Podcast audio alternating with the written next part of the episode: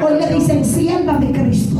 Porque es cuando tú, tú vienes a los pies de Cristo y tú le dices al Señor, yo, vi, yo no vine, tú me trajiste, tú me dijiste que te siga.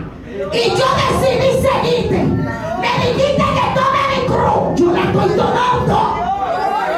Cada día camino con la cruz. De ser cada día una mejor cristiana. Un mejor cristiano. Y es que cuando tú decides dejar el mundo, los espíritus inmundos que estaban en ti, ellos no se van, pastores, ellos no se van. Ellos no se van. Dice que ellos seguirán merodeando al lado ahí.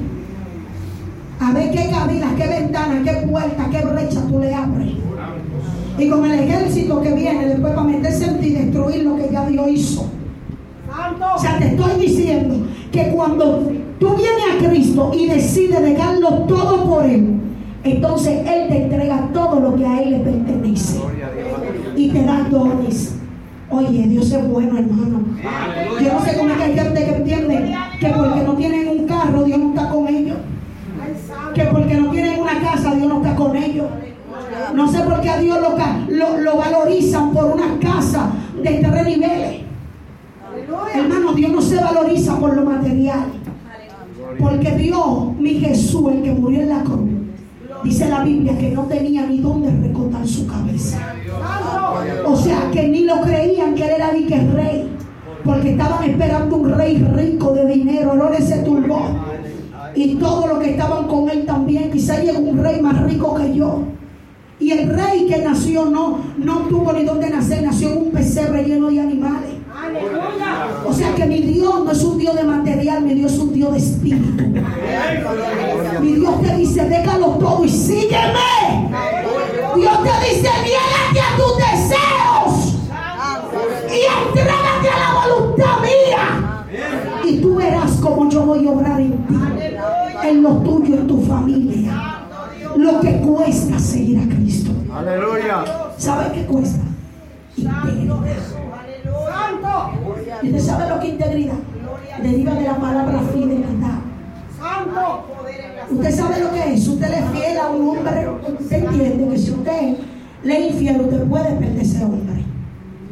O si es un hombre y tiene su esposa, trata de serle fiel a su esposa. Hay hombres así todavía. Usted dirá, no, los hombres no. No, hay hombres que, que le pesa el ruedo de su pantalón. ¿Cuántos dicen gloria a Dios? Y, y, y si le son fiel a un humano, Imagínense serle fiel a Dios. Hermano, tenemos recompensa. Y más que recompensas terrenales, recompensas espirituales. La Biblia nos enseña que cuando nosotros nos ocupamos de lo espiritual, entonces Dios se entrega, se encarga de entregarnos lo material. Cuando tú andas con Dios y Dios contigo, tú no persigues las bendiciones, sino que las bendiciones te persiguen a ti. ¿Tú entendiste? Por eso es que hay gente, guerrero, que están perdiendo a Dios porque andan atrás de lo material. Y están dejando a Dios sentado en la silla. Espérate, yo necesito una casa si yo no trabajo, no la pago. Y no es que no trabaje, trabaja, pero dale el tiempo a Dios. Y no es que no haga lo que tú tienes que hacer, hazlo. Pero recuerda que tu Dios tú no le puedes robar su tiempo. Porque hay gente que cree que robarle a Dios a ver la ofrenda o en el tiempo. Porque yo le ofrecí una silla y no se la compré. Cuando usted llega a la iglesia tarde por un trabajo, usted le está robando el tiempo a Dios. Usted está diciendo que el trabajo es Dios suyo. Usted está diciendo que el sueldo de 15 mil pesos es el Dios que usted le sirve. Entonces cuando tú amas a Dios, aquí te dicen que tengo un trabajo, vas a cobrar 25. Vendrá quincenal a tu casa o sale a las 10 de la noche. Y tú dices, yo estoy comiendo arroz con sal. Y a veces ni con sal. Solamente le echamos agua al caldero y fui. Pero hemos que es mejor comerse oh, un arroz blanco y en paz.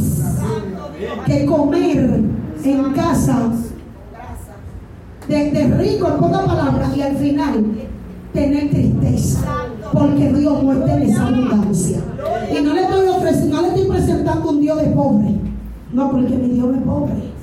Mi Dios es dueño del oro y de la plata. Lo único que aquí Él no te da lo material, Él te enseña espiritual es más importante que el zapato. Y te hace entender que cuando tú lo buscas, entonces Él te da lo que tú necesitas. Hermano, yo he visto gente que Dios lo mantiene porque se decidieron serle fiel a Dios. Decidieron que el Dios del cielo será su papá y que cuando Él quiera bendecirlo, que lo bendiga. Pero no vamos a morir aquí por hoy la presencia. Grite conmigo lo que cuesta seguir a Cristo. Hay mucha gente, yo creo. Diga conmigo lo que cuesta servir a Cristo. Dolor, menosprecio. Hermano, mire, permítame decirle que ahora mismo usted en la presencia de Dios es más importante que un empresario que tenga todos los millones del mundo. ¿Usted sabe? El que tiene a Dios, pastora, y le sirve a Dios. Es más importante que cualquier empresario que tenga todos los millones del mundo y que se impida. Pero la sociedad no lo mira así. A nosotros nos maltratan, nos menosprecian. Nos miran de arriba abajo y nos hacen como que somos la chuma, así como. Ay, Dios mío, esta gente. Aleluya.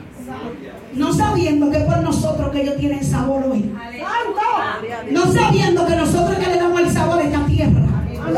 Nosotros dice la Biblia que somos la sal del mundo. ¿Usted me entiende? Y nos tratan como que no somos nada.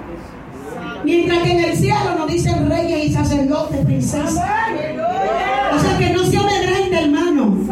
No se ofenda porque un hombre no le dio un título. Procure que en el reino yo usted tenga el suyo. Y que como Job no se doblegue en medio de la prueba ni de la dificultad. Usted y yo estamos como Job, usted dominicana, usted brea. Usted es judío. Usted es judío. Dice que a los suyos vino, mas los suyos no les recibieron. Mas nosotros nos dio la potestad de ser llamados hijos de Dios. ¿Usted me entiende? Usted no es judío, usted, usted es dominicano. Y por medio de esa Biblia y de las otras más avanzadas y de lo que usted ha investigado, usted está aquí sirviéndole a Dios que usted no ha visto. Bienaventurado aquellos que creen sin ver. Porque muchos lo vieron, pero no creyeron. Muchos que tenían la Torah, que tenían la escritura, la profecía, dijeron, este no es. Ese pobretón. ¿Usted cree que se va a vivir? Usted no sabe lo que es un rey.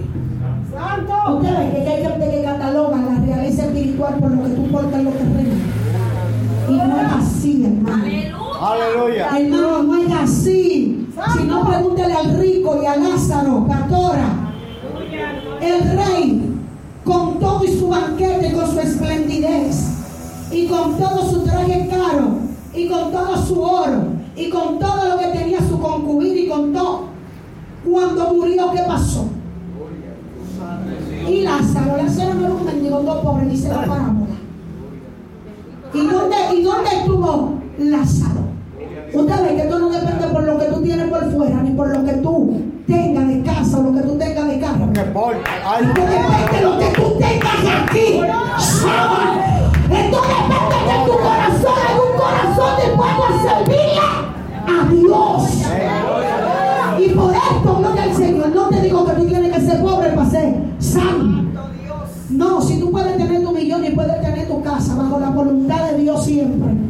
Téngalo, pero que al final su corazón esté unido al cielo. ¿Entendió? Por eso que la Biblia no se equivoca cuando dice que es más fácil un camello entrar por la aguja, por, la, por el hoyo de una aguja. Un camello entrar por, la, por el hoyo de una aguja que un rico al reino de los cielos. Y usted dirá, los ricos no se van a salvar. Tú el rico que tenga un corazón conforme a la voluntad de Dios se va para el cielo. Tú el rico que esté con la con, con, la, con el corazón conforme a Dios se va para el cielo. Lo que pasa es que hay mucha gente que cuando se ven con dos pesos creen que ya Dios no existe.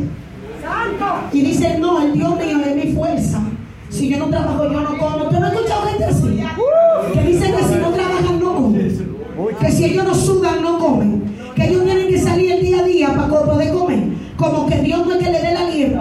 Como que Dios no es que le da la vida. Como que Dios no es que topa el corazón. Sigue latiendo. hay nada más. Yo necesito gente millonaria.